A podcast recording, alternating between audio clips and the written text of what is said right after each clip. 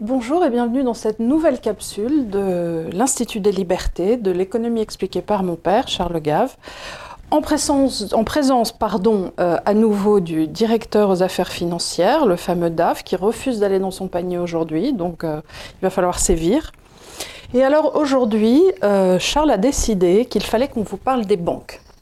Alors les banques, on va faire exactement comme pour la bourse, c'est-à-dire qu'on va partir du postulat que on connaîtrait rien, on partirait complètement de zéro. Et on va refaire une petite explication en partant véritablement des bases et en développant au fur et à mesure. Alors, je pense que quand on fait ce genre de choses, recommencer par un petit historique de pourquoi les banques m'apparaît une bonne chose dans l'histoire. Lui, il en a marre, il a décidé d'aller vivre sa vie. Les banques, ça n'intéresse pas du tout. Ça n'intéresse pas du tout. Non, mais il y a quelqu'un qui est arrivé, il se demande qui c'est. Vas-y, tu peux fermer. Euh, donc voilà, on va reprendre donc historiquement dans l'histoire à quel moment on s'est rendu compte que euh, on avait besoin, parce que quelque part c'est d'avoir un pourvoyeur, c'est d'avoir quelqu'un qui aurait mis suffisamment de noisettes de côté pour t'en prêter quand toi tu vas avoir besoin de noisettes. Donc ça, euh, ça a sans doute commencé aux en, en, Italie. C'est autour du XIIIe siècle, XIIe, XIIIe siècle. Alors, je raconte l'histoire, mais je ne sais pas si elle est vraie, mais enfin, c'est ce qu'on m'a raconté. Donc, euh, parce que contrairement à ce que pensent certains, j'étais pas en vie en Italie au XIIIe siècle. Il y en a qui, font dans les, dans qui m'ont dit que j'étais à Babylone il y a 3000 ans. On sait que tu as bien connu Ramsès II, quoi que tu nous en dises. voilà. Donc, c'est pas vrai. Avec Sheila. Euh, Sheila, tout ça, voilà. Donc j'ai connu tout ce bâtiment. et, voilà. Donc grosso modo, qu'est-ce qui s'est passé? C'est qu'il y avait, je crois, des bouchers et les bouchers, ben, ils avaient euh, pas mal d'argent. Parce que ben, la boucherie, ça marchait bien. Et ils se sont dit, on va dans le fond, euh, il faut cet argent, il faut qu'on le mette en sûreté. Donc ils ont créé un endroit où on pouvait mettre l'argent en sûreté. Euh, mettons un coffre-fort, allez. Et puis, les autres qui avaient de l'argent se sont dit, ben, on va aller louer les, on va aller mettre notre argent chez le boucher, puisqu'il a tout ce qu'il faut pour, euh, pour qu'on ne me le vole pas sous mon. Puis en plus, il avait des gros couteaux, a priori. Il avait des gros couteaux, puis il devait être costaud. il devait être un peu costaud, parce que le boucher. un peu costaud, puis sanguin, donc on se disait, il va, il va bien défendre mon. Et puis donc le boucher s'est retrouvé avec plein d'argent, et il s'est dit, qu'est-ce qu'il va faire de cet argent Je vais le prêter.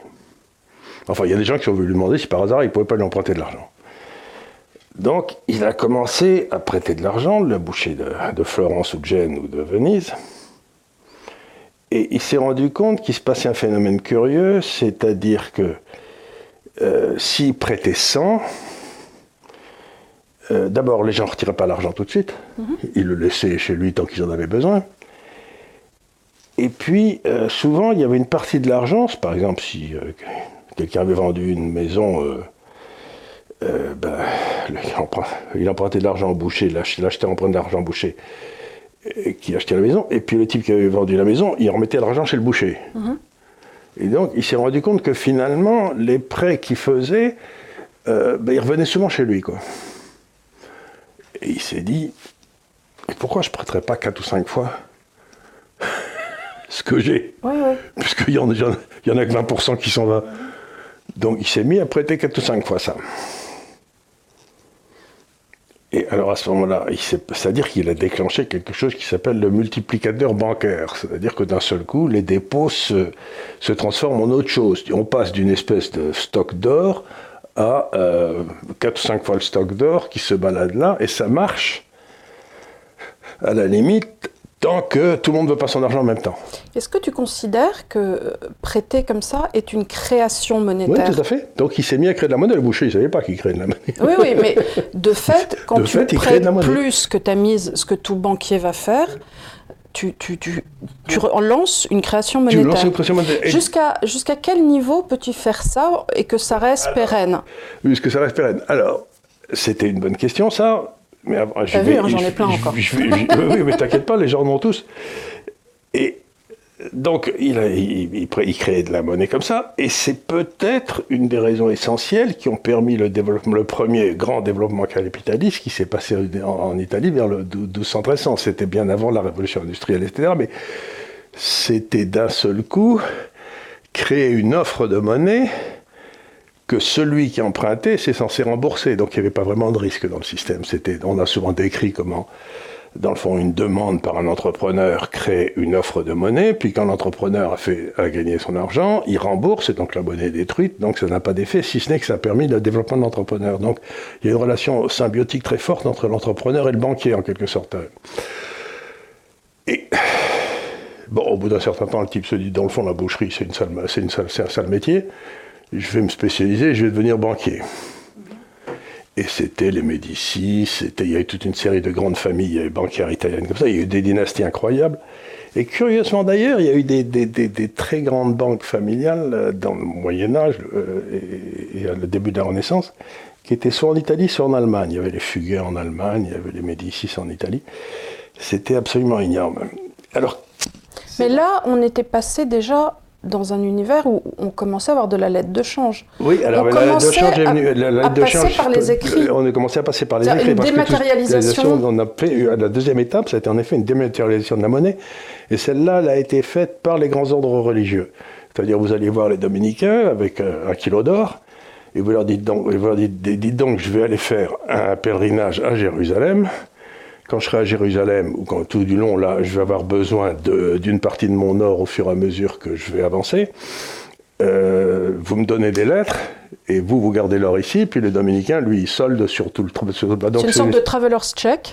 Ils avaient, inventé, voilà, ils avaient inventé le traveler's check, exactement, et c'est les, les, grands ordres religieux qui avaient fait ça. Donc, la combinaison de, donc, de la dématérialisation de l'argent, de, dans le fond, on a arrêté la nécessité de transporter le kilo d'or de Gênes à Milan, avec le risque de se faire voler sur les routes, etc. D'avoir des brigands qui te prennent. Ça, a donc donné un caractère euh, facilement mobile à la monnaie. Ça a été une invention absolument extraordinaire. C'est arrivé d'ailleurs, aussi curieusement que ça paraisse, à peu près au moment que l'invention de la comptabilité en partie double qui, c'était aussi en Italie, aussi à peu près à la même époque, qui a permis d'un seul coup aux gens de savoir à peu près où était leur pognon en temps réel, comment ça se passait, où ils partaient, etc. Donc il y a eu deux ou trois immenses inventions en Italie. Bon, la comptabilité en partie double, tout le monde le sait, mais aussi l'invention de la banque. C'était les deux, ça a été de... Alors quelle est la faiblesse de ce système? Ben, Comme je l'ai dit tout à l'heure, ben, de temps en temps, euh, d'abord avant d'arriver à la panique, passons à autre chose, que de temps en temps, malheureusement, quand vous prêtez de l'argent à des gens, il y, en a qui ne vous remboursent pas. Et ça a tendance à arriver dans les récessions. D'un seul coup, ben, le pauvre gars, il se retrouve, paf. Il y avait des récessions depuis la nuit des temps. C'est comme ça que le système se nettoie. Et donc, à ce moment-là, les, mêmes banquiers se sont rendus compte que dans une récession, il y avait à peu près entre 4 et 5% des gens qui ne les remboursaient pas. Mm-hmm. Donc ils se dit, sont dit, il faut que je me mette en fonds propres, comme garantie de tous les. à peu près deux récessions. Mhm. D'avance. D'avance. Comme ça, je mets, je mets des petites noisettes, deux, deux, récessions de noisettes sur le côté, comme ça, qui me permettent d'attendre. Ce qui est à peu près 10% donc de la taille du bilan. Et aussi curieux que ça paraisse, ça doit faire à peu près 8 siècles que la quasi-totalité des banques garde à peu près 10% de réserve. Donc c'est quelque chose qui a. Toujours aujourd'hui, nos banques toujours aujourd'hui, mais c'est de banques européennes, ben, les, les, trucs de balles, etc. C'est toujours d'être autour de 10% de fonds propres, de, donc, et les fonds propres, à l'époque, ils étaient gardés en or. Évidemment, à partir de, donc ça a été. Euh, donc, quel était le risque? Je vais raconter une petite anecdote qui m'a beaucoup amusé c'est qu'il y a quelques années, j'étais à Hong Kong et j'ai un de mes amis qui me téléphone en me disant Dis-moi, dis-moi, il semble qu'il y a une banque qui soit en difficulté à Hong Kong, parce qu'il était à Hong Kong aussi. Je regarde de ma fenêtre et il y a une queue énorme devant la banque qui fait la queue, sans doute pour retirer leur compte ou j'en sais rien. Une panique bancaire, c'est un, un, un, truc qui fout la trouille à tous les financiers parce qu'on sait très bien. Euh, où ça commence et on ne sait pas bien où ça va s'arrêter. On sait pas du tout où ça s'arrête mhm. parce que si tout, le monde veut, si tout le monde veut son fric en même temps, le système bancaire saute puisque vous avez prêté cinq fois ce que vous aviez. Donc c'est. Donc je me renseigne, me renseigne. En fait, il pleuvait très fort et les mecs, les types s'étaient mis à l'abri sous le, sous le panoplie de, de, de, la banque. Donc je lui dit, bon, arrête tes conneries. Mais euh, je veux dire par là, c'est que ça reste, dans, quand vous êtes un financier, vous avez toujours la trouille. La dernière panique bancaire s'est passée en Angleterre en 2007-2008, où il y a une des grosses banques du nord industriel de l'Angleterre, où il y a eu une panique bancaire, où ils avaient trop prêté. Bon. Alors pourquoi les banques sautent-elles en général? Ils ont eu un petit bank run aussi à l'époque euh, en Grèce. Oui, il y a eu un bank run en Grèce, puis on a vu en 74-75 où des banques ont sauté. Donc ça arrive de temps en temps, mais ça arrive de moins en moins, parce que quand même maintenant les banques font... Puis la Banque centrale arrive et, arrête Oui, et puis ferme tout. Ferme tout, et puis donne des billets, puis il n'y a pas de problème. Donc, euh, vous avez... Vous avez euh, pourquoi pourquoi euh, ça se passe? En général, les banques sautent parce qu'elles ont prêté de l'argent à long terme à partir d'un argent qui est très à court terme et qui peut être euh, demandé, dont on peut demander remboursement à n'importe quel moment. Mhm. Donc si tu veux prêter à quelqu'un qui est très solvable, mais qui te dit je vous rembourserai dans 10 ans, et que tous tes créditeurs arrivent et disent je veux mon pognon aujourd'hui, oui. tu peux pas. Bon. Et donc les, crises bancaires étaient la, la plaie du système capitaliste, parce que on ne savait jamais très bien ce qu'il y avait dans la banque. La dernière crise bancaire extraordinairement importante qui a failli euh, emporter le système, c'était en 1907 aux États-Unis. Et là, il y avait un banquier qui est très connu, qui s'appelle John Pierpont Morgan, qui a créé la, banque JP Morgan. Il n'y avait pas de banque centrale à l'époque. Euh, oui, j'aimerais bien qu'on y revienne après. Il n'y avait, pas de banque centrale qui pouvait remettre de la liquidité dans le système. Enfin, elle existait, mais pas vraiment. Et donc, ce qu'a fait John Pierpont Morgan, c'est qu'il a joué le rôle de la banque centrale. Ah, d'accord. Lui, il, a, il, était, il y avait une banque très solide, et donc il a été aidé les banques qui étaient les plus petites banques. Les plus petites banques.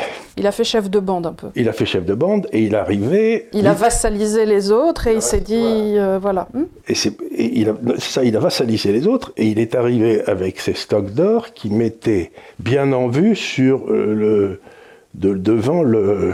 Comme ça, quand le type rentrait, il voyait. Ça rassurait le chaland. Ça rassurait le chaland qui disait bah, après tout, je pas bah, euh, Oui, alors ce monsieur, il a l'air sérieux. Il a l'air sérieux. D'abord, il a une grosse banque avec des gros. Voilà, il y a du marbre. Il y a du euh, marbre. Les employés sont polis, puis il y a des lingots. Et puis il y a des lingots sur le coffre, là, on les voit tous, donc euh, ça a l'air d'aller bien. Bon. Donc il a calmé. Et c'est à partir de l'expérience de 1907, où on est passé tout près du désastre, s'il n'y avait pas eu JP Morgan, on sautait qu'on a créé la Réserve fédérale aux États-Unis. Parce qu'il n'y avait pas de banque centrale à l'époque aux États-Unis, c'est-à-dire qu'on a créé une banque dont le rôle était de donner de la liquidité s'il y avait une panique bancaire. Et qui ont été, on l'avait vu, dans un tellement formidable en 1929. Ils sont complètement plantés parce que le type qui avait fait ça chez JP Morgan, qui était le patron de la Réserve fédérale, est mort six mois avant en 1929. Oui, comme quoi, quelquefois, les... Comme quoi, les, les choses. Et donc, on avait des incapables complets. Milton Friedman a monté très bien qu'ils ont laissé la masse monétaire s'écrouler à, cause à cause des banques. Alors qu'ils avaient promis justement, c'était pour ça qu'ils avaient, été créés. qu'ils avaient été créés, la Réserve fédérale, c'était justement pour euh, injecter des liquidités quand le moment serait venu. Oui, alors, euh, donc les banques, ça a été au départ une invention qui venait complètement de la base, c'est-à-dire que les gens se sont dit, bon, j'ai trop d'argent, je vais le mettre à part, et puis je vais le mettre dans un coin sûr. Puis les, gens, les autres qui avaient de l'argent se sont dit, mais si lui, il l'a mis dans un coin sûr, je vais le mettre avec lui. Et puis à partir de là, ça commence à, euh, ça commence à tourner, et c'est un système complètement nouveau, parce que dans l'histoire, il y a toujours eu des prêteurs, des prêteurs sur gage, etc. Mais là, ça devenait un vrai métier. Alors quel est le rôle du banquier? C'est la deuxième partie de, cet exposé. Si, si j'entends, si j'en entends qui ronfle, je vais chercher le chien, je tiens. Parce que, je sais que c'est pas passionnant les banques, mais n'exagérons rien, moi je trouve ça passionnant. Il est, il est derrière la porte, il doit. Il, est derrière la porte, il n'est pas intéressé par les banques du tout, du tout. Donc accrochez-vous, mais c'est pas très difficile. Quel est le rôle du banquier? Ben, Imaginez que vous soyez dans un pays où il y a les, 80% euh, de petits épargnants là, qui sont là, qui ont les petites, les petites fourmis qui, qui mettent de l'épargne de côté. Puis vous avez, à peu près 10 ou 20% de cinglés qui veulent lancer des entreprises. Euh, dans un monde avant les banques, il n'y avait pas de marché pour les mettre face à face. On le faisait un par un, mais enfin, on trouvait, on allait chercher un oncle qui avait de l'argent, mais qui vous mettait des taux d'intérêt à 17%, enfin bref. Tandis que là, il y a un marché qui se crée pour transférer de l'argent de ceux qui en ont trop, les entrepreneurs, enfin les, les, les rentiers, vers les entrepreneurs. Et donc le rôle du banquier à ce moment-là, c'est de prendre les dépôts et puis de les prêter aux entrepreneurs en qui il a confiance et de prendre sa marge au milieu. Sa marge, c'est le taux d'intérêt. Alors, euh, très souvent, euh, parmi les, gens qui nous suivent et parmi les catholiques, euh, certains s'arrêtent sur certains conciles en disant oui, mais les taux d'intérêt usuraires sont contre l'Église de Janana. Le, et le concile de Nicée ou j'en sais rien. Voilà. Et j'aimerais bien que tu parles un peu justement de... En fait, ça revient sur l'idée que l'argent gratuit n'existe pas et qu'il est quand même normal en tant que banquier que quand tu procures ce service, et, que tu prennes ce risque que tu prennes ce risque. D'abord, il ne faut pas oublier que euh, le taux d'intérêt, c'est la rémunération du temps. Donc, tous ces petits gens, euh, on leur donnait un service, c'est-à-dire qu'à la place d'avoir leur lingot d'or chez eux, où ils allaient se faire voler, ils les déposaient à la banque et ils touchaient 2 ou 3% et ils étaient bien contents. Donc, ça permettait, en quelque sorte, et ceux qui payaient les 2 ou 3% c'était les entrepreneurs qui réussissaient, parce qu'il y avait des entrepreneurs qui ne réussissaient pas. En fait, les gens n'arrivent pas, ils sont d'accord psychologiquement pour qu'on leur paye, eux, 2-3% quand ils prêtent, mais quand ils empruntent, ils trouvent ça absolument innommable de devoir emprunter et payer des taux d'intérêt, ils trouvent que c'est usuraire. Mais euh, dans un, quand ils, quand ils, ben, sont contents d'être rémunérés... Mais d'abord, ils sont... Et ensuite, ils n'auraient pas accès à cet argent. Autrefois, il y avait des tas d'entrepreneurs qui ne pouvaient pas se lancer, simplement parce qu'ils n'avaient jamais accès au capital. Tandis que là, vous pouviez aller voir un banquier dans votre ville et vous lui dire écoutez, euh, je vais lancer un truc qui ne peut pas rater, donc le type prêtez ou prêtez pas. Et donc, vous aviez tous ces gens qui prêtaient, tous ces gens qui empruntaient, et le rôle du banquier, c'était de payer un taux d'intérêt qui rémunère les gars à gauche et qui aussi compense pour les pertes des entrepreneurs qui n'allaient pas le rembourser. Et qui paye lui aussi ses frais. Et qui paye en plus ses frais à lui, c'est-à-dire son siège social, ses employés, etc. Donc automatiquement, il y a une différence entre celui, le, qui va toucher celui qui emprunte et, ce que payent les emprunteurs, parce que ben, il faut bien que l'intermédiaire au milieu couvre ses frais, ses faillites, etc.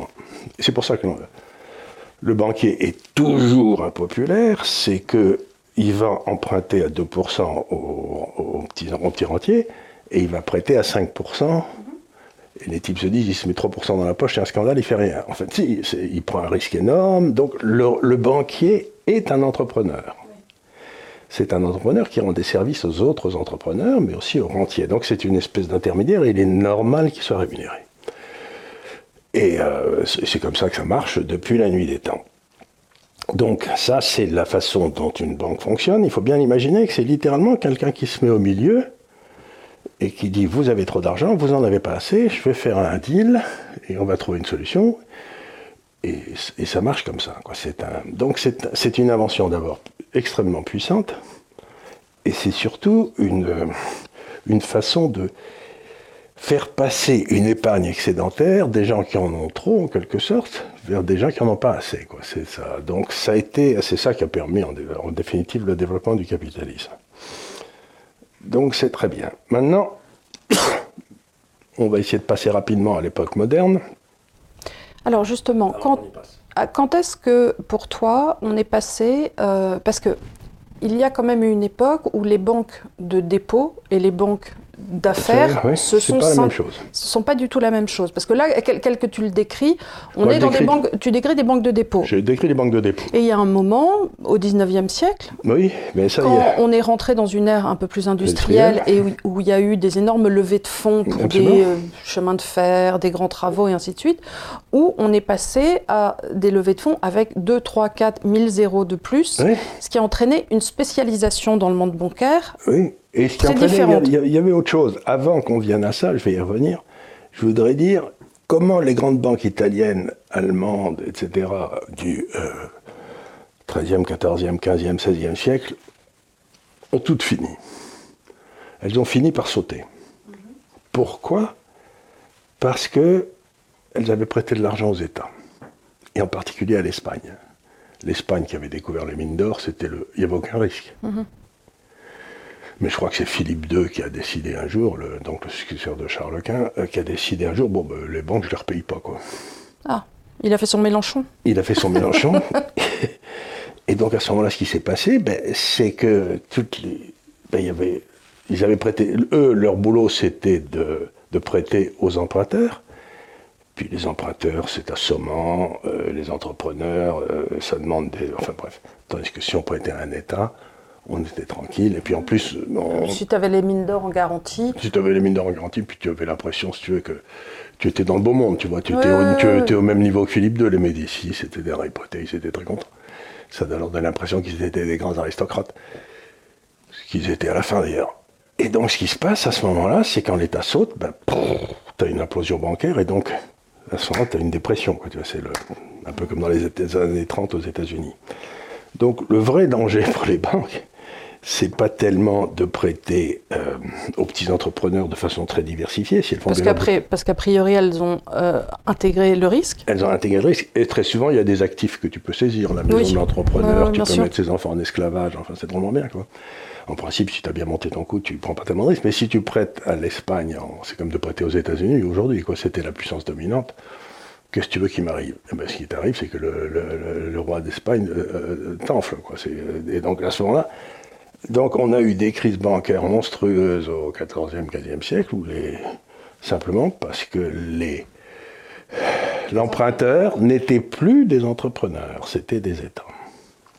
Et donc ces banques-là ont sauté. Et ces banques-là ont sauté. Et donc on verra, on peut voir que dans toute l'histoire, si on prend une vue longue de l'histoire, dès le moment où les banques cessent de prêter aux entrepreneurs pour prêter aux États, ça commence à sentir le renard. Parce que comme les États ne peuvent pas payer les taux d'intérêt, à un moment ou à un autre, ils, accumulent la dette, ils accumulent la dette, ils empruntent pour payer les intérêts, etc. Donc on voit une dette qui monte, puis à un moment, l'État dit écoutez les gars, je ne peux pas vous rembourser, et à ce moment-là, bouc Et ça explose. Et ça explose. Donc grosso modo, une des règles essentielles du capitalisme, c'est que si on est un banquier, il ne faut jamais prêter à un État peut pas dire que c'est ce qu'il fasse en ce moment, parce que pour l'instant, ah ben là, on est, euh, on est en plein, on est en plein dans le scénario espagnol, mais à l'échelle euh, à l'échelle mondiale surtout. À l'échelle mondiale, donc ça c'est ça c'est un truc important. C'est euh, donc on arrive à ça. Arrive donc, comme je l'ai dit, 1913 ou 14, je ne sais plus très bien, la création du Fed après la crise de 1907. Les États-Unis montent une banque. Il y avait déjà la Banque d'Angleterre qui était de loin la plus importante. La, banque centrale la plus ancienne, c'est la suédoise, qui existe depuis plus longtemps. La première, les premiers qui ont fait une banque centrale, c'était les Suédois, puis les Anglais. Les Français en ont fait une avec John Law, mais elle a sauté, parce que justement... Ils ont, ils ont, ils ont fait un effet... Euh, ils, ont fait, ils, ont fait ils ont beaucoup trop prêté. Eux, ils n'ont pas prêté cinq fois leur fonds propres, mais probablement 200 fois. Donc, dès que l'actif a baissé, ça a sauté. Et à ce moment-là, les banques centrales se disent quel est mon rôle Dans le fond, c'est c'est un économiste anglais qui s'appelait Bagehot, qui au 19e a dit le rôle d'une banque centrale, c'est de prêter en cas de crise financière, c'est-à-dire quand tout le monde, quand il y a un run sur les banques, beaucoup, à l'infini, littéralement, mais à un prix. C'est-à-dire qu'on arrive, on dit aux banques, bon, vous êtes dans la merde, je vous file tout ce que vous voulez, mais vous paierez 3 ou 4% là-dessus. C'est pour éviter qu'il y ait un repas gratuit pour les banques, c'est-à-dire qu'elles soient sorties. Euh, bon, ça s'appelait la, règle de Bagot et ça marchait jusque. Et alors, ces banques centrales à l'époque, euh, par exemple la elles suédoise. Elles étaient souvent privées? Voilà, c'est ce que je veux dire. Elles, étaient-elles privées ou organisées d'État C'était un truc un peu bizarre, mais il y avait des fonds publics, il y avait tout ça. Et j'ai lu une étude très intéressante. Il y avait des conseils d'administration? Il y avait des conseils d'administration. En France, le conseil d'administration de la Banque de France jusqu'en 1945, c'était ce qu'on appelait les 200 familles. C'est-à-dire, c'était, il y avait, il y avait les Darblay, il y avait, toute une série, de, il y avait les Rothschild, il y avait... Donc il y avait les, grandes familles d'agents de change, les grandes familles de, ça, de, ça, de euh, l'industrie textile, j'imagine, des sucrières. Et, je vous dis peut-être une bêtise, mais je crois bien que la Banque centrale suisse... Est toujours régie ainsi? elle, elle est possédée par les banques cantonales. D'accord qui elles-mêmes qui elles-mêmes sont détenues par des intérêts dans les différents cantons. Donc, euh, je suis pas certain que la Banque centrale suisse soit une institution étatique. Je me demande si elle n'est pas, dans le fond, une espèce de de coopérative. Ils aiment bien les de, trucs de, de... filiale des, des, banques, mais je j'en suis pas sûr. Hein, mais il me semble bien qu'elle a et donc, euh, les banques, à ce moment-là, on a eu moins de faillites bancaires. Mais c'est pour ça qu'on n'avait pas d'inflation dans le temps, c'est que dès que l'inflation arrivait, dès que les taux d'intérêt montaient, le système pouf, ça pétait la gueule, donc on, est, on, vivait presque tout le temps en déflation, sauf, sauf si on trouvait de l'or dans le monde, à ce moment-là c'était autre chose. Puisque la seule création monétaire nette se passait avec, avec l'or physique. Et ce qui s'est passé euh, souvent à ce moment-là, c'est donc que les banques, à partir du moment où les banques centrales peuvent sortir les, les banques commerciales euh, du trou dans lequel elles sont, s'il y a une grave crise qui arrive, eh ben tu ne le croiras pas, mais chaque crise qui arrive est grave. Ouais. Et donc les banques, terrible, ça va être 1929. Ouais. Et donc, du coup, les banques centrales se sont mis dans la tête que leur rôle, c'était d'empêcher la destruction dans la destruction créatrice. Quoi.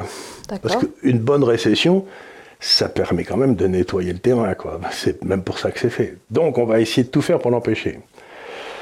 Et à partir de ce moment-là, ben, comme le système est jamais nettoyé, ben, on a de l'inflation oui.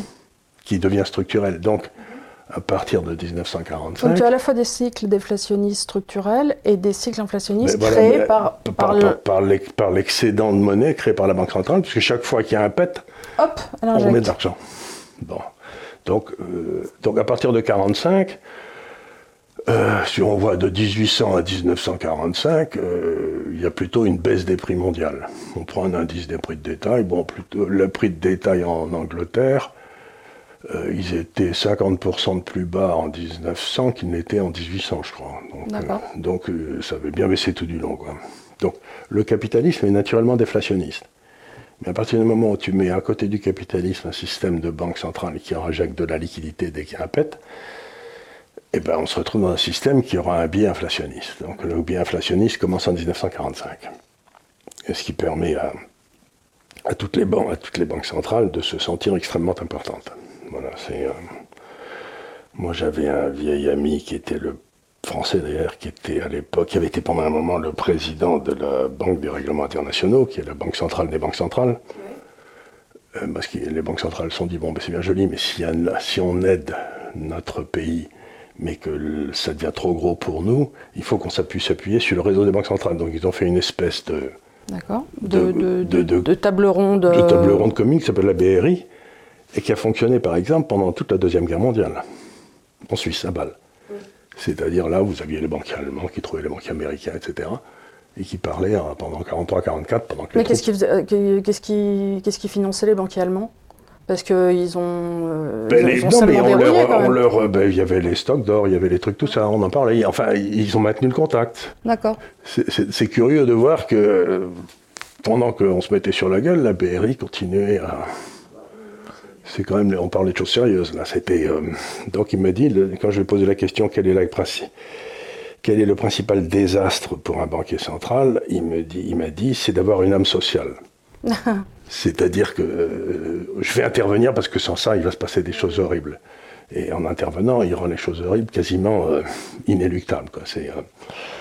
donc c'était un, un, un, joli mot, mais en fait ça correspond à une réalité. Donc pour résumer, donc les banques, ça pique l'argent à gauche, ça le transfère à droite et ça prend son, ce qui doit au milieu. Bon. Et ce qu'il a au milieu, comme tu l'as fort bien dit, ça doit couvrir les frais qu'il va payer au gars qui a emprunté de l'argent. Ses risques. Ses risques et son coût de fonctionnement à lui. Venons à l'époque moderne avec l'euro. Donc on se met là en euros. On se met, on se met. Qu'est-ce qui s'est passé? Bon, on a décidé que l'Allemagne et l'Italie allaient avoir le même taux de change. Donc ça ne pouvait plus jouer. Il n'y a plus, plus, possible de la dévaluation de la lire. Excellente idée, très bien. Mais les gars qui avaient emprunté en Italie, eux, ils comptaient sur une dévaluation de la lire de 5% par an dans leur calcul de rentabilité. Oui, parce que ce que Charles fait, c'est que pour tenir l'euro, sachant que le, le, Deutsche Mark était une monnaie forte, les Italiens, temps après temps, c'est-à-dire au fur, au fur et à mesure du temps, dévaluaient. Donc tous les 6 euh, ans, 7 ans, ils dévaluaient un petit peu, ce qui rendait les entreprises italiennes à nouveau compétitives à l'export. Et tout le monde attendait après ça dans l'économie, parce qu'après tout, tout le monde savait que c'était des espèces de cycles du cochon. Et au fur et à mesure, c'était comme ça aussi que les Italiens tenaient leur économie et tenaient aussi leur unité nationale, parce qu'on on sait très bien que l'Italie du Sud n'est pas assez compétitive, mais avec cette dévaluation, ça permettait de temps en temps à l'Italie du Sud ben, de pas trop tirer la langue, et donc ainsi ils avaient quand même une unité nationale qu'ils avaient choisi d'avoir au travers de ces dévaluations. Et la France, c'était pareil. et la France, c'était pareil, parce qu'on est un peu pareil que les Italiens, à un moindre niveau, sans ce concept sud-nord, parce qu'il est certain que l'Italie du Sud, euh, enfin l'Italie du Nord dispose d'un appareil euh, industriel beaucoup plus performant que l'Italie du Sud. Du reste, on n'a pas arrêté de le dire, Charles le dit très souvent, qu'il aurait dû exister une région qui aurait englobé la Savoie, euh, le, haut de la... la plaine du Pô, la plaine du Pô, la région de Munich, voilà. ça aurait fait une nation qui aurait été la nation la plus puissante du monde, sans aucun doute. Et alors bon, ce qui se passe, c'est, revenons à ce que la banque doit couvrir.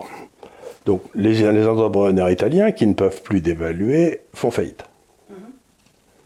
Donc, les fonds propres des banques qui étaient chargés de couvrir ce risque de faillite s'écroulent. Le cours des banques s'écroule, ce qui est parfaitement normal. Et euh, on se retrouve aujourd'hui dans un monde où les entreprises italiennes comme les différences structurelles n'ont pas changé entre l'Italie et l'Allemagne, euh, bah, sont moins compétitives que les entreprises allemandes ou les entreprises françaises. Et donc, qu'est-ce qui se passe à ce moment-là? C'est que ben, les entrepreneurs gagnent plus d'argent. Mm-hmm. Donc, à qui les banques vont-elles prêter l'excédent d'épargne? Aux Allemands Au départ, c'est ce qui s'est passé. On a prêté aux Allemands. Mais ensuite, les Allemands, ils avaient leur épargne, donc ils n'en avaient pas besoin. donc ils se, sont retrouvés, ils sont retrouvés en train d'acheter des saloperies comme les, euh, les junk bonds aux États-Unis. donc quand ça s'est effondré là-bas, boum, tout le monde a pris une gamelle. Donc je sais pas, ils vont, ils vont acheter des actions? Ben, c'est maintenant un petit peu ce qu'ils font. Mais ce qui se passe surtout, c'est que ben, les banques italiennes, les banques françaises, elles peuvent plus gagner de quoi couvrir leurs risques vis-à-vis des entrepreneurs et leurs coûts de fonctionnement. je sais pas, je prends l'exemple, j'en sais rien, mais allez, du Crédit Lyonnais. Hein. J'imagine que les coûts du fonctionnement du Crédit Lyonnais, compte tenu des agences qu'ils ont partout, des gens qui travaillent dedans, très bien d'ailleurs, etc., c'est d'à peu près 2% par an, par an des dépôts. Mais pour que l'Italie puisse survivre, compte tenu de la dette italienne, il faut que les taux d'intérêt en Italie soient à Donc, grosso modo, les entreprises italiennes vont emprunter à 3 ou à 4, puisqu'il y a un, écart. Mais personne ne va emprunter à 3 ou à 4 si on va perdre de l'argent avec ce qu'on a gagné. Donc, ce qui se passe, c'est que depuis que l'euro existe, la rentabilité des banques est passée en dessous, très en dessous, du coût de fonctionnement des banques. C'est une trappe. Ce que Keynes appelait une trappe à liquidité. Et à ce moment-là, bah, le bilan des banques ne peut que se contracter. Bah oui. Puisqu'elles n'ont plus personne à qui prêter de l'argent, sauf à l'État. Mais l'État, il va emprunter à zéro, donc les banques vont rien gagner. Soit alors elles trouvent une façon très très spéculative de, générer quelque part du 6, du 7, je dis n'importe quoi, mais, encore faut-il le trouver, c'est très très risqué. Si, si elles l'ont trouvé, il faut qu'elles me disent, parce que c'est pas évident. C'est pas, pas évident. Donc, la seule possibilité, dès le moment où a été créé, l'euro a été créé, j'ai écrit un livre dans lequel j'ai dit les banques européennes vont faire faillite. Puisque, pour les raisons que j'ai expliquées, c'est-à-dire que les entrepreneurs disparaissant dans l'Europe du Sud, ben, les banques de l'Europe du Sud n'avaient plus personne à qui prêter l'argent, et elles avaient toujours leurs 2% par an de coût. Oui, qui, euh, et donc le cours des banques. Tu peux fermer quelques agences, mais enfin après, sinon, pourquoi exister Tu peux euh, fusionner, mais si tu fusionnes euh, deux canassons, ça ne te fait pas un pur sang. Hein, et ce qui s'est passé donc, c'est que le cours des banques est passé de 600 d'indice à 100 aujourd'hui. Alors il y a un certain nombre de banques, dont les banques françaises, qui ont été vers ce que tu décrivais tout à l'heure, c'est-à-dire les banques d'affaires, pour essayer de faire tourner leur truc. Alors, je viens donc à une deuxième notion qui est celle de banque d'affaires qui n'a rien à voir avec la notion de... De boucher historique. De boucher historique qui, qui, mettait, qui répartissait son argent chez les commerçants de Florence qui connaissaient bien, dont ils connaissaient les enfants, qui savaient qu'ils étaient sérieux, etc. Bon. Là, vous arrivez dans un scénario qui ressemble à celui des Rothschild au 19e ou euh, d'autres. C'est-à-dire que vous avez vous-même pas mal d'argent, il, y a un banquier, vous avez gagné plein d'argent, et vous décidez de prendre des participations directes chez les gens qui vous paraissent avoir un avenir industriel, commercial, etc. Mais là, c'est un changement complet, parce qu'à la place de répartir tes risques euh, chez tous les grands que tu connaissais, que tu sais, en prenant l'épargne des petits, puis en la mettant chez 250 petits entrepreneurs qui étaient là, toi, tu décides, Rothschild, 1830-1840, que tu veux financer les euh, chemins de fer en France. Mais c'est toi qui vas les financer, avec ton argent à toi. Donc, c'est plus du tout une activité mutualisée, c'est une activité de prise de contrôle à partir du... Il y a la même différence entre une banque d'affaires et une banque de dépôt qu'entre un casino et un bureau de poste. C'est pas du tout le même métier, c'est plus un métier de banquier. Et la grande erreur qu'a fait Michel Debré dans les années 60, quand il était ministre des Finances, c'est qu'il a permis la fusion des banques d'affaires et des banques de dépôt. C'est-à-dire qu'il a permis la fusion du casino et du bureau de poste ce faisant, laissant les gens qui étaient au bureau de poste par praticité parce que ça leur faisait peur, prendre un risque dont ils n'avaient même pas conscience. Dont ils n'avaient même pas conscience. Absolument, absolument. parce que l'instituteur qui va mettre sa retraite euh, à la, Crédit Agricole, il ne s'attend pas à ce que le Crédit Agricole spécule de façon éhontée sur le marché des bitcoins. Absolument, il s'y attend absolument pas. Quand il, donc et, et si jamais le Crédit Agricole le fait, il va quand même être euh, pas déçu en bien. Pas déçu en bien, surtout si euh, le crédit agricole ou le crédit aîné saute parce qu'ils ont été prêtés à des gens pas possibles en Grèce ou je ne sais pas quoi. Donc là, c'est plus du tout le même métier, c'est plus du tout le même risque. Et, ce que j'essaye de dire, c'est que le vrai risque, c'est quand les Rothschild faisaient ça, ou les Perrer, ou d'autres grands industriels, de grands banquiers ils mettaient en risque leur pognon. Et je me souviens très bien, quand j'ai commencé dans ce métier, j'ai travaillé dans. J'ai été abrité par une petite banque qui était à Paris, qui était l'émanation d'une banque suisse. Et euh, pour me loger, en quelque, pour, me, pour me permettre de travailler, j'avais trouvé chez eux un bureau qui était un bureau de partenaire. C'est-à-dire, c'était un bureau qui faisait à peu près la taille de studio, comme ça ici, mais où les deux ou trois, quatre partenaires étaient assis ensemble pour que chaque partenaire sache à tout moment ce que les autres partenaires faisaient. Qu'il n'y en ait pas un qui puisse enfler, parce que quand tu mets ton capital en risque, tu veux que, tout le monde autour de toi soit d'accord. Donc c'était une banque d'affaires bien gérée, c'était un machin qui en aucun cas ne pouvait être coté, par exemple. Mhm. Parce que si tu l'as coté, tu, mettais le risque sur les actionnaires, alors que là, c'était vraiment le risque qui était concentré. À partir des années 80, pour des raisons idiotes, on a permis la cotation des banques d'affaires, comme Goldman Sachs par exemple, ce qui leur a donné accès à infiniment de plus capitaux et à multiplier leur pouvoir d'investissement, de, nuisance. De... Et donc, L'une des premières réformes qu'il faudrait faire en France, c'est quand vous avez une grande banque de dépôt comme la BNP, ou la Société Générale, qui a une activité de banque d'affaires très importante, il faudrait sortir la, banque d'affaires, la coter séparément, et les gens prendraient le risque s'ils veulent ou pas, ça ce serait, et on verra les résultats, et casser la banque de dépôt pour qu'elle redevienne une banque locale. Est-ce que là, j'ai lu cette semaine que les, grandes banques d'affaires avaient justement remis en, en dividendes, euh, les, plus hauts dividendes jamais perçus à, euh, à leurs actionnaires? euh, c'est quand même un peu choquant quand on sait que tout ça naît d'une immense inflation créée par une impression monétaire des banques centrales. Voilà, Il pour sauver les banques parce qu'elles ont été collées par l'euro. Voilà, qui, et donc elle redistribue une création de richesse fictive qui va nous mettre dedans parce que ça crée de l'inflation. Donc on peut quand même dire, et Dieu sait que j'aime le système capitaliste, mais qu'en tout cas, cette distribution ah, de dividendes... C'est plus du système capitaliste, c'est un système de copinage. C'est un système, on est d'accord, puisque cette création monétaire est faite euh, structurellement par une banque centrale, que ça va être donné à ces banques euh, casinos que sont euh, Goldman Sachs, qui peuvent emprunter quasiment à l'infini pour aller acheter des actifs des entrepreneurs qui, pour une raison ou une autre, ont besoin d'argent en ce moment-là ou qui sont contents de vendre. Et elles rendent le service en retour aux États. Quand un État dit euh, vous m'achetez la dette sur Absolument, le marché, tout. Et je il la rachète mets- tout, et ensuite l'État rachète à la banque.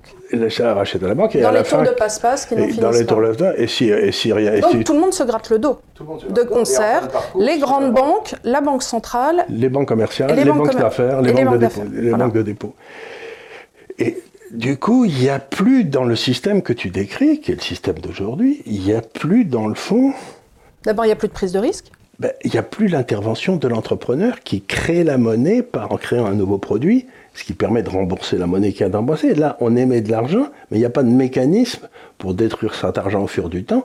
Lui, cet argent qui est amené, il crée rien. Oui, parce que beaucoup de gens ont reproché aux banques d'affaires euh, en 2008 et ainsi de suite d'avoir, euh, au moment des subprimes, effectivement, généré euh, une création monétaire qui n'aurait pas eu lieu d'être. Mais là, on n'est même plus dans ce problème. Non. On n'est plus dans ce problème du tout, puisque c'est la Banque Non, centrale ce qui font, imprime en en empruntent de l'argent Voilà. à zéro à la Banque centrale et elles vont acheter un immeuble sur les Champs-Élysées. Mais l'immeuble sur les Champs-Élysées a deux fois le prix qu'il a été acheté cinq ans avant. Mais l'immeuble sur les Champs-Élysées, il ne crée pas de richesse. Il était là avant, il sera là après. Il n'y a pas de création. Il y a une hausse de la valeur des actifs existants, mais il n'y a pas de création de nouveaux actifs, puisque les entrepreneurs ont disparu. Est-ce que tu crois, du coup, excusez-moi, du coup, Non, ça fait un peu par- une parenthèse. Est-ce que tu crois, du coup, que l'immobilier euh, de plaisir, un peu show-off, est surcoté à Ben, cause de tout ça l'immobilier, tous les actifs à long terme sont surcotés puisque les taux d'intérêt sont à zéro. Donc aujourd'hui, quand je vois que le prix d'un appartement à Paris, ça doit être 12 ou 13 000 euros le mètre carré, je me dis c'est de la folie. C'est parce que la seule explication. En tout cas, ça ne correspond pas au salaire.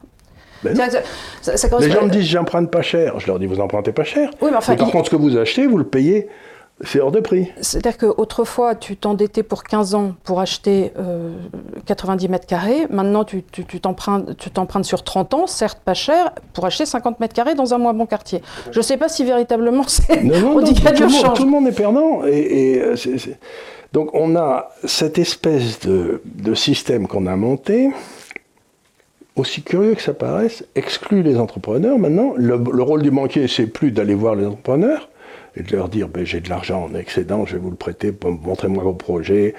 Et ça se faisait souvent, euh, les banques étaient quand même, qu'on le veuille ou non, beaucoup au départ en tout cas, beaucoup, des entités locales, c'est-à-dire il y avait la banque du, il y avait la banque du Limousin, il y avait la banque Courtois à Toulouse. Ces gens connaissaient, connaissaient la région, c'était connaissez le tissu entrepreneurial. Et puis euh, ils connaissaient savaient- les gens. ils connaissaient les gens, ils jouaient au golf avec eux, ils savaient qui étaient les plaisantins, qui étaient les gars sérieux. Euh, là maintenant, c'est devenu des espèces de machines où on fait tourner des tableaux Excel et on a fermé les agences locales. Donc on prête plus aux entrepreneurs, on prête plus aux petites gens, on prête plus aux gars qui veulent se lancer. On prête aux gros groupes industriels ou financiers qui achètent de l'immobilier et qui jouent au Monopoly, qui font Bah, qui font des effets de levier pas possibles Possible, avec leurs actifs. avec leurs actifs et qui On est en pleine période de, alors on peut le dire, on ne prête qu'aux riches. Exactement. Et donc, en ne prêtant qu'aux riches, ce qui se passe, c'est comme qu'on ne prête plus à ceux qui veulent prendre des risques, mais la croissance s'écroule. Bah, puisque la seule source de croissance, c'est l'entrepreneur. Non seulement, alors il n'y a plus de destruction créatrice et il n'y a plus de création. Il n'y a plus de création du tout. puisque l'entrepreneur qui a une idée lumineuse et qui veut, ou alors en tout cas pas en France. Non, euh, mais c'est exactement ça. Et la différence avec euh, justement la Chine, aussi curieux que ça paraisse, euh, bah, la Chine. Moment sponsorisé par le Moment gouvernement chinois. sponsorisé par le Parti communiste chinois. Euh, J'attends mon chèque d'une minute à l'autre. Ouais. Mais euh, ce qui se passe en Chine, c'est qu'ils ont maintenu la destruction créatrice, ils ont maintenu le truc des entrepreneurs, ils ont maintenu les banques dans leur rôle de collecteur de l'épargne et de prêter à la. Donc je ne peux pas m'empêcher de penser que le seul pays qui respecte dans le fond la monnaie et le capitalisme, c'est le, les Chinois aujourd'hui. Mais euh, on est dans un monde donc, le monde qu'on a connu avec l'invention des banques, maintenant les banques sont devenues des outils pour transférer l'épargne, par exemple des Français ou des Italiens ou des Espagnols ou des Allemands, à leur État. Et que l'État emprunte à un coût complètement idiot, ils empruntent à zéro, ce qui fait que les banques ne peuvent pas gagner d'argent, puisqu'elles prêtent à l'État à zéro. Donc, ce que font les banques, tu ne le croiras pas, ce que fait l'État, la Banque centrale, c'est qu'elle dit, ben moi, Banque centrale européenne, je vais prêter, allez, au Crédit Lyonnais encore une fois, de l'argent à moins un et demi. Prêter à moins un et demi. Ce qui veut dire que la BCE va perdre du fric sur chaque prêt qu'elle fera euh, au Crédit Lyonnais. Mais alors, qu'est-ce que va faire le Crédit Lyonnais avec cet argent? Il va prendre cet argent, à moins 1,5 et il va acheter des obligations italiennes à 1,5. Et donc, il va faire 3%. C'est moins 1,5 Ouais, plus ouais, 1,5, ouais, ça fait ouais. 3%. Ouais, ouais. Mais les entrepreneurs n'en verront pas la couleur. Et ça empêchera le, le- le taux italien de monter à 7 ou 8 où il devrait être. Et donc, pour maintenir l'euro, on fout en l'air tout le système bancaire et tout le système capitaliste.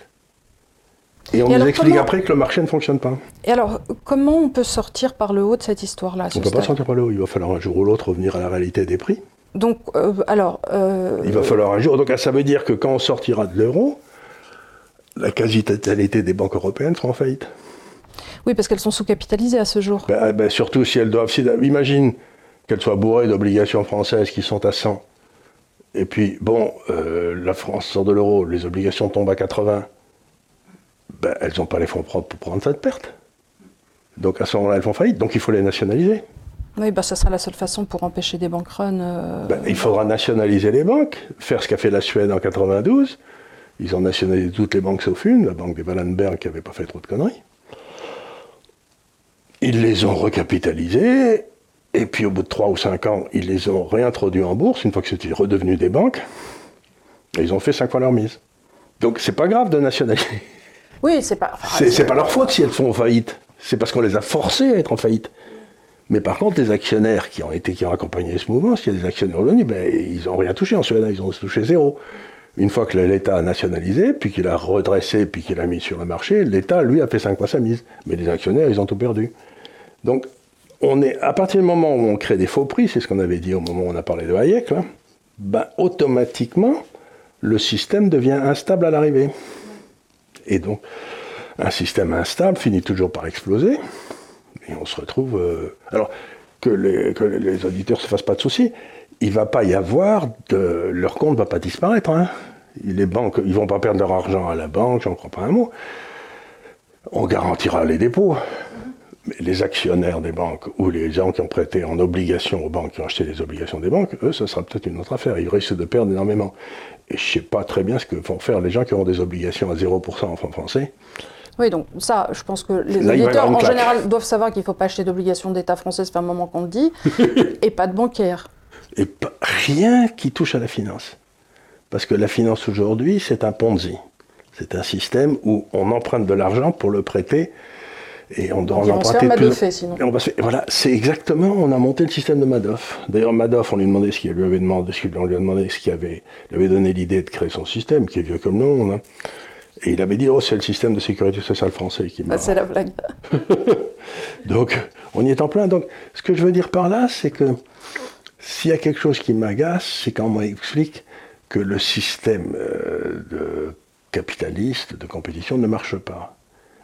Dites-vous bien que depuis euh, 20 ans ou 30 ans, toute l'activité des pouvoirs publics, en, en France, aux États-Unis, partout, a été d'empêcher que la concurrence existe. C'est-à-dire qu'on a tout fait pour garder les diplodocus et empêcher les mammifères d'émerger. Et après ça, quand la comète va toucher la Terre, on se dira pourquoi tous les diplodocus crèvent? Donc, mais ce qu'il y a d'extraordinaire, c'est cette espèce de croyance que les hommes politiques, les économistes ont dans leur capacité à gérer un système extraordinairement compliqué, qui, dans le fond, ne peut être géré que tout à fait à la base. Et dans ce cas-là, ben, il y a des tas de petites gamelles, mais on ne les voit pas, les petites gamelles, elles font pas mal. Ils remplacent une multitude de petites gamelles par rien qui se passe, et d'un seul coup, une gamelle gigantesque. Et ça, pour revenir à Popper, dont on a parlé aussi, c'est ce que disait Popper, il disait dans un système, le risque ne peut pas être enlevé. Il peut être déplacé, il peut être replacé dans le temps, mais il apparaîtra toujours. Et donc on est dans un système à risque, et ce qu'il y a d'étonnant, c'est que là, on a du mal à trouver des outils qui permettent à des gens comme moi de se protéger contre ce risque. C'est autrefois une dévaluation, vous saviez comment vous protéger. Une hausse des taux, vous saviez comment vous protéger. Mais la rupture d'un système monétaire, comment je me protège? Les gens disent acheter de l'or, etc. Bon, je j'essaye de trouver des trucs, j'achète des obligations chinoises, j'achète de l'or. Mais c'est pas une protection évidente, quoi. C'est pas Non. une protection. Non, non, bah d'abord, euh, acheter des obligations chinoises, c'est pratiquement contre-intuitif d'acheter un, quand même, un, truc- système les obligations émises par un pays communiste, en vendant les obligations par émises par un pays soi-disant capitaliste, Il fallait quand même le, le faire. Mais bon, euh, je comprends bien, tu essaies de te protéger. ben, donc quel est mon rôle en tant que conseilleur Ben, Mon rôle, si vous voulez, c'est, je dis toujours, il y a l'éthique de responsabilité et il y a l'éthique de conviction. Vous savez, c'est les deux. Je crois que c'était Max Weber qui avait dit ça, mais je ne sais plus très bien. Oui, je crois. Eh bien, l'éthique de responsabilité, c'est de dire, euh, bon, moi, quel est mon rôle? C'est que dans le fond, il y a des gens qui m'écoutent, qui ont travaillé toute leur vie pour faire une épargne, et je considère que ma responsabilité première, c'est de leur dire comment, empêcher que cette épargne vous soit volée par vos États. Bon. Euh, l'éthique de conviction, ce serait de dire, en aucun cas, je ne recommande les obligations chinoises parce que c'est des méchants communistes. Bon, c'est des méchants communistes, d'accord.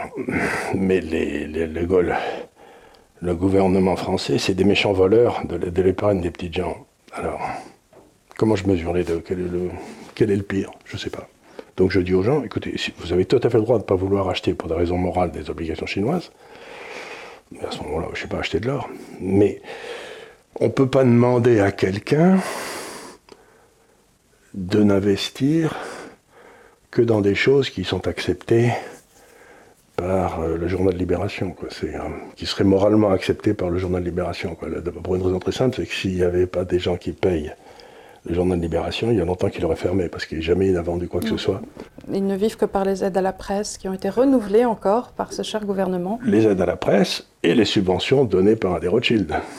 Là aussi, Ah oui, c'est le principal actionnaire. voilà. Donc voilà, c'est donc ce que je veux dire par là, c'est que la banque, c'est un, c'est une invention merveilleuse. Ça permet de faire entrer le risque et le temps dans le calcul économique de façon euh, à la base, quoi, tout à fait.